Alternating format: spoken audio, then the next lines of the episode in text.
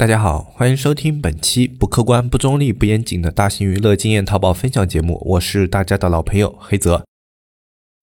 一片叶子可以遮目蔽日，一番良言可以醍醐灌顶。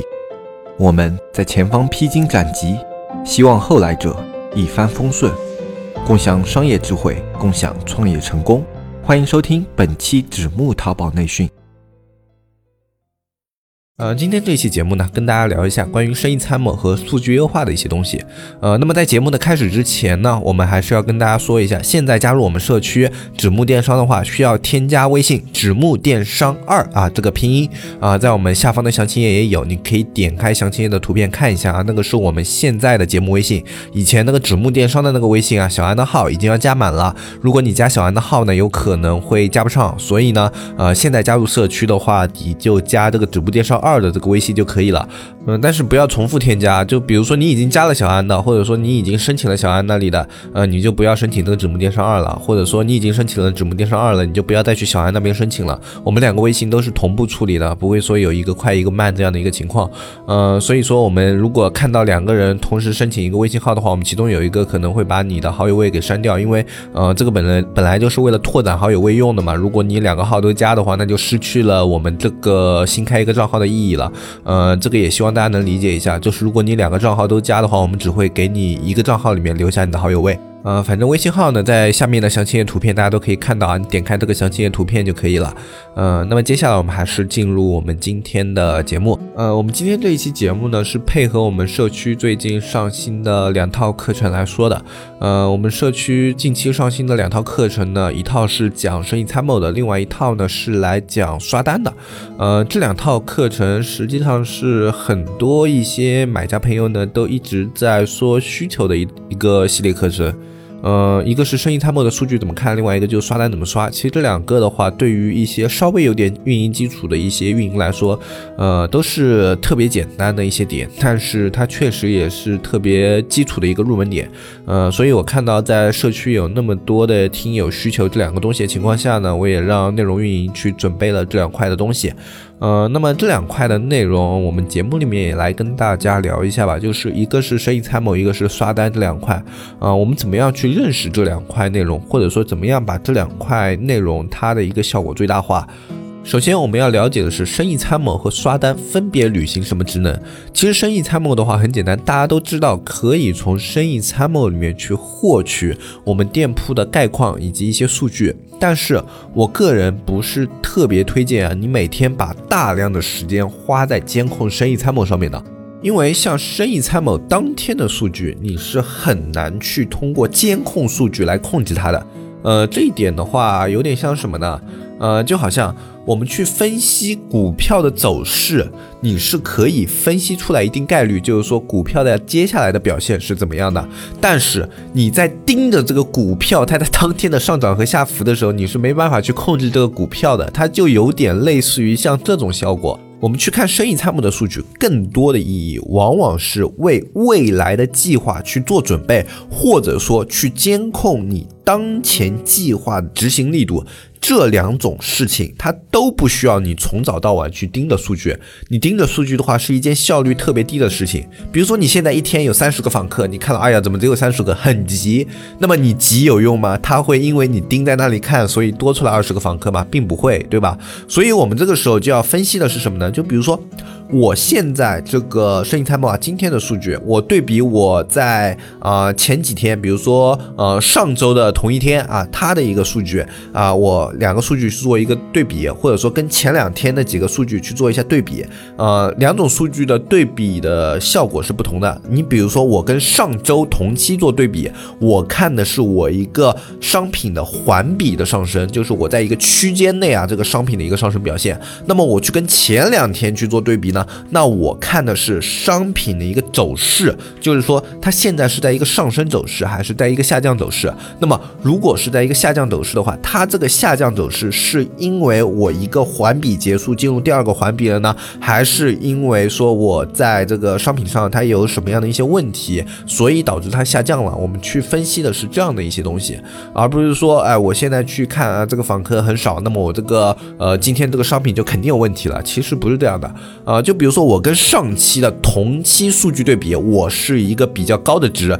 但是我跟前两天比的话是处于一个低值，那很有可能是因为你的商品在前两天达到了一个峰值，那么这两天处于一个这种下滑的状态是正常的，因为呃你在淘宝里面的数据啊，经常可以看到的，其实淘宝的数据它并不是一个呃这种指数型的上升，它往往是一个波浪型的上升，它是有波峰和波谷的，那么。当一个数据到达波峰以后，它就肯定会有一个下降的时期，然后到达一个比前一个波谷稍高一点的一个谷点，然后它会再次进行上升，在再次上升的时候，它的峰值会比前一次的峰值又稍高一点，它是处于这样一个波浪型的上升的一个状态了。呃，当然这种在爆款里面的话就会除外，因为爆款的话，它这个波峰和波波谷的期间啊特别短，或者说它会呃类似于一个曲线上升的一个数据啊，都是会。呈现这样的表现的，但是对于大部分的商品来说，它都是一个波浪形上升，不会说什么一飞冲天啊什么的啊，一飞冲天的基本上都是爆款了。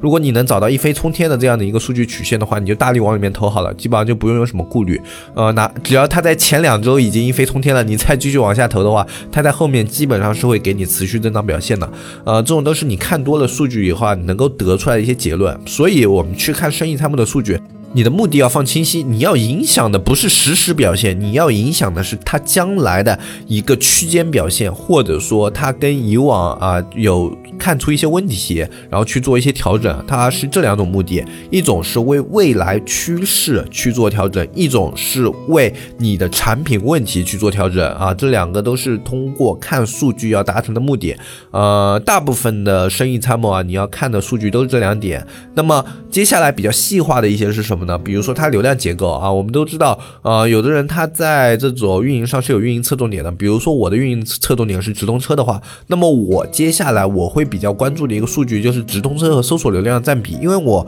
开直通车的最大的目的是拉动搜索流量，因为搜索流量是免费的，直通车是付费的，通过付费拉动免费，我才能达到一个商品的整体收益。如果说我的付费方面的金额啊，加上免费方面的收益加起来，我的免费方面收益不能够覆盖付费上的投入的话，那就证明我现在目前整个直通车是亏损的。我要计算出我的直通车要盈利，它的一个流量结构比应该是怎么样的？比如说付费四，免费六啊，或者说付费五，免费五，或者说付费六，免费四啊。根据你的利润去计算，你应该达到一个怎么样的比例，它的流量是健康的？那么我们就需要啊，在它不健康的一个比例上，我们要去做调整。比如说啊，我们现在这个付费是不是应该去降？降低一下它的 PPC 啊，或者说我们的付费啊，是不是应该去稍稍调整一下它的权重结构？它在这一方面拉权重效果不是那么好，那么我们是不是应该换一些权重词之类的啊？这是我们去做流量结构上的一些调整啊。我拿直通车只是举个例子，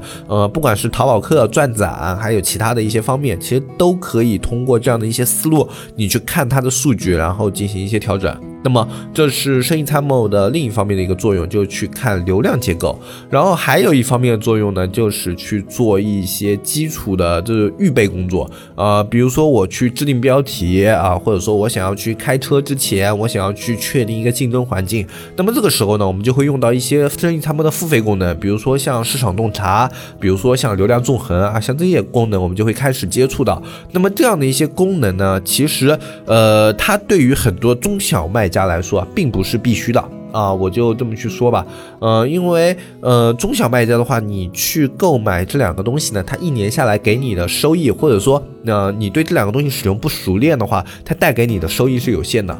有的一些卖家呢，他看到这些课程里面啊，在推荐说啊，你要去买一下这个市场洞察，你要去买一下这个流量纵横，特别好用，对吧？呃，然后他就会去买，买了以后呢，他也看到数据了，他可能会觉得看到数据的时候，哦，真的是有用啊！我看到这个啊，我店铺现在这个词，它竞争度是多少，指数排名是多少啊？然后感觉可能有点问题啊什么的啊，你可能会感觉有用，但这种有用它是一种错觉。就是你知道数据和你使用数据是两码事，这就像我们现在啊，我们当下一个社会呢，它是一个信息爆炸社会，你会看到很多呃没什么用的知识，比如说你会看到美国的飞机是怎么造的，中国的大炮是怎么造的，对吧？然后你还会看到宇宙的一些结构原理，你会看到很多的力物理知识、化学知识、医学知识，但是这其中很多的知识你这一辈子都用不上，你会觉得你学习到新知识，学习知识的过。过程会让你有一种充实感、满足感。但是你也要同时明确一件事情，就是这些知识有可能是你一辈子都用不上的。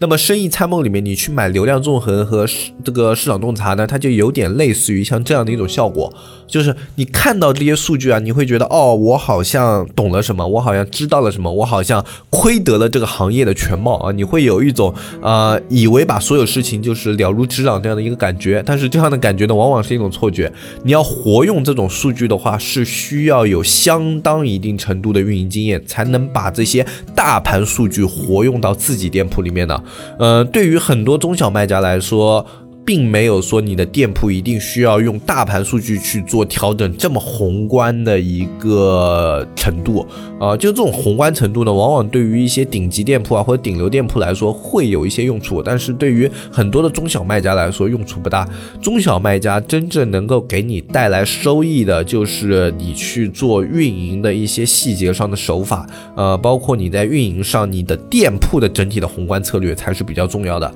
呃，这些在整个。市场层面上的一些宏观策略，比如说我决定这个词是红海，那么我就不去竞争；那个词是蓝海，我就去竞争。呃，其实对于很多的一些卖家来说用不上，因为很多卖家做的类目都是大类，比如说衣服、鞋子、呃包包，呃或者说一些现在比较流行的一些类目啊，都算是大类。那么在大类里面啊，你去竞争红海词和竞争蓝海词没有太大差别啊，我只能这样去说，就是大类里的红海和蓝海，对于中小卖家来说，差不多都等于是红海。真的那些所谓的蓝海类目啊，就是说现在在淘宝上竞争度特别低的那些类目啊，呃，我这样去说吧，一个类目竞争度低不是没有道理的，呃，往往这样的类目它在竞争度低的同时，买家也少得可怜啊，大家可以自己去观察一下，呃，但凡是那种你觉得啊，好像卖家没多少的类目啊，他们买家往往也少得可怜，所以不要觉得这个类目竞争的人少就是一定好的。呃，只有在红海类目啊，一些这样这种中小卖家你做到一定体量，它才能有稳定的收益。在蓝海类目的话，就是所谓的蓝海类目上吧，它反而很难做到啊。那这是关于生意参谋的一些东西的。那在我们的更新的这个生意参谋的系列课里面呢，它讲的特别的细节，也有很多的一些点，大家可以去看一下。基本上看完这一套系列课以后，你对于生意参谋怎么样去理解，怎么样去使用，你都会有一个自己的理解和概念啊。当然，这里面要带入一些自己的思考啊，并不是一定这些学院说的他们的东西都是好的，你要去带一些自己的实际情况和你店铺情况去做思考。那么还有一点是关于刷单，其实刷单这个东西呢。呃，没有办法去讲特别多，因为它就是一个流程化的东西。呃，刷单包含两种问题吧，一种是刷单怎么刷，就是说，呃，我怎么给刷手放单，我这个给刷手放单以后有什么样的一些细节需要我去操作的，对吧？呃，这种的话，现在在平台刷的情况下呢，很少去接触到了。呃，就是说现在你放给平台的话，基本上都是平台来帮你操作。我也比较建议大家在平台去放单，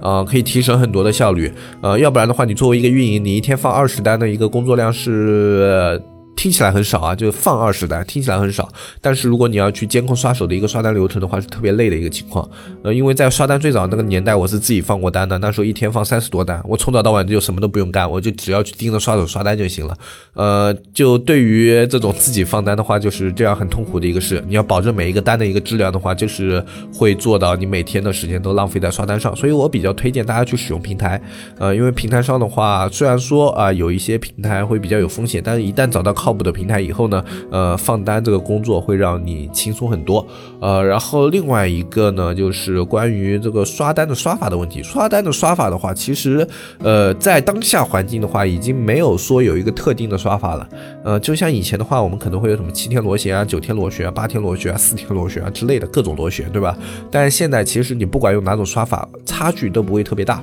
呃，重要的呢，还是说你刷单进去以后，你看它的一个流量表现。一个商品，它如果是一个该起来的商品，你在刷了一段时间以后，它就是会有效果的，它会进流量，呃，它流量会慢慢的上升，然后包括它有了真实的销量和评价以后呢，商品表现也会越来越好，这是一些真实商品的一些效果，呃，所以现在刷单的话，更多的都是用来做流量激活以及后期的数据维持，那么刷法方面没有说一个特别大的讲究，那么当然这一个系列我们也给大家更新那一。个就是比较主流的刷法，如果你实在不知道刷单怎么样去安排的话，你可以按着这些刷法的一些思路去，呃，也不是特别难，反正你按照它刷法的话，也不会有什么问题，同样可以起到激活流量的一个作用。呃，那么反正你自己放单放多了，你自己就会有种感觉，其实它这种刷法也不是说什么绝对的，它自己瞎鸡巴乱放啊，也是能够啊正常的引爆这个流量激活的。